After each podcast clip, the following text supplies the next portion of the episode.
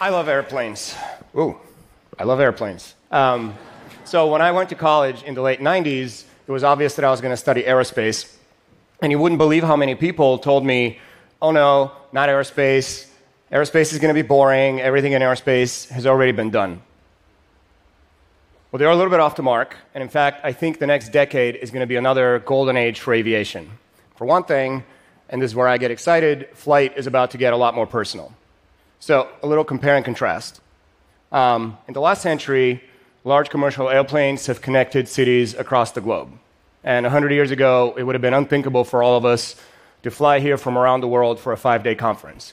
But we did, and most of us probably without a second thought. And that's a remarkable achievement for humanity. But on a day to day basis, we still spend a lot of time in cars, or actively try to avoid it. Um, some of my best friends live in San Francisco. I live in Mountain View, about 40 miles away. We're all busy. Um, at the end of the day, we're separated by something like two hours of heavy traffic.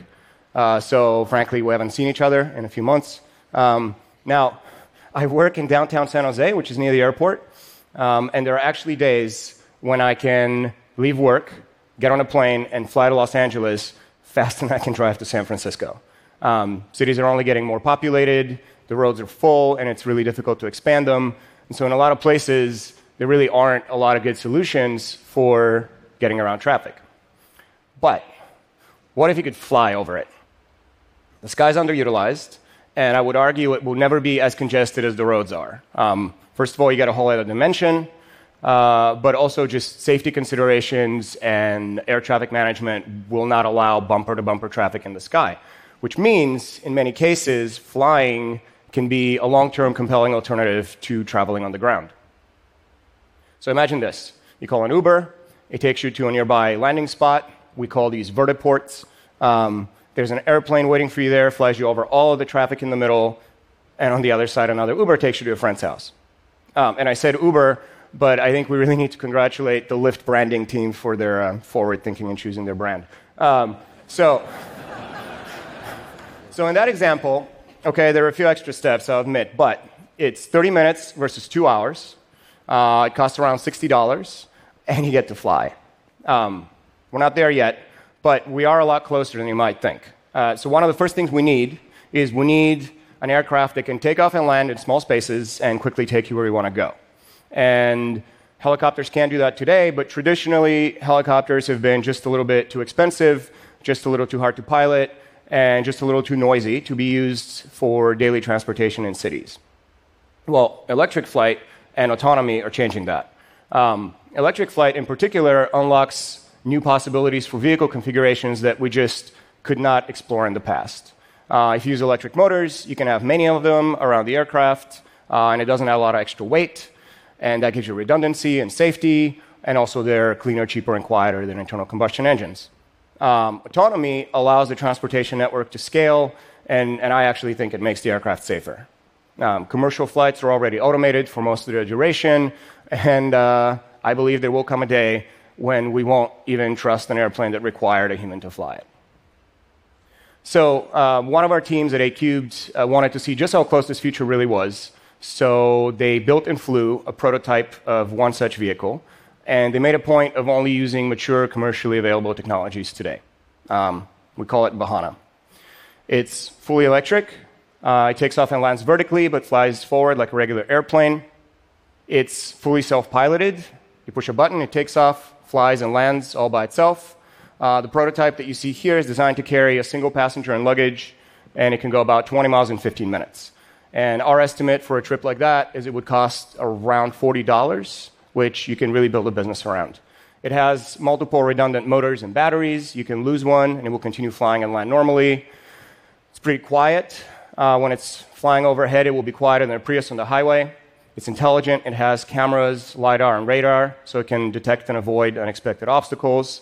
Uh, and the team really focused on making it efficient. So the batteries are small, light, um, and they last longer. Uh, for reference, the Vahana battery is uh, less than half the size of a Tesla Model S battery. It's about 40 kilowatt hours, uh, and you can hot swap the batteries in just a few minutes. Um, so yeah, and I do think that in a few years, people will be comfortable getting by themselves in a self piloted electric VTOL air taxi. Uh, but the team is busy working on the next version, which is going to carry at least two passengers and fly quite a bit farther. Um, but more importantly, there are over 20 companies around the world working on vehicles just like this one right now. Um, my best guess is in the next five years, you'll start seeing vertiports in some cities and little airplane icons on your ride sharing apps. And it might begin, might begin with a dozen, but um, eventually we could have hundreds of these flying around our cities. And they will fundamentally transform our relationship with local travel.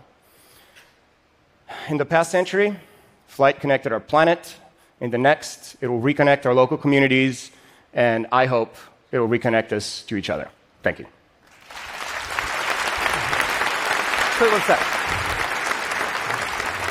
So, okay, so, so when these, these things first roll out, right now it's, it's, a, it's a single person aircraft, right? So the, Ours the, is, yes. Yours, yours is. I mean, someone comes out of their car, the, the, door opens, they get in, there's no one else in there, this thing takes off. I mean, should, let's, can we do a poll here? Because these are early adopters in this room. I, I want to know who here is excited about the idea of being picked up solo in an auto flying craft. Well, there you go. Good. That is pretty awesome. Half of TED is completely start staring bonkers. But, I, but I, we, so one, one, of the, one of the things we're really focusing on is really the cost. So you can really wrap a business around that. Um, and so that, that's why some of the features are really driven by price. And the, the $40 price tag is really a target that we're aiming for, which should make it accessible to a larger crowd than this one. The biggest um, blockage in terms of when this rolls out is probably not the technology at this point, it's, it's regulation, right? Uh, that's probably true, yes. I would, I would agree with that. Uh, the technology needs to mature in terms of safety to get to the safety levels that we expect from, from aircraft.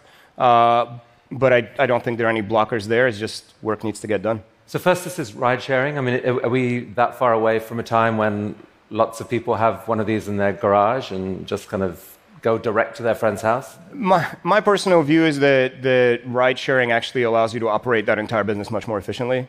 Um, I, you know, there are, there are millennials that say they never want to own a car. Uh, I think they'll, they'll, probably feel even stronger about aircraft. So uh, I, I, really, I really think that the network scales and operates a lot better uh, as a ride sharing platform, also because the integration with air traffic management uh, works a lot better if it's, if it's handled centrally. Cool. Thank you for that. that Thank was, you. That was amazing.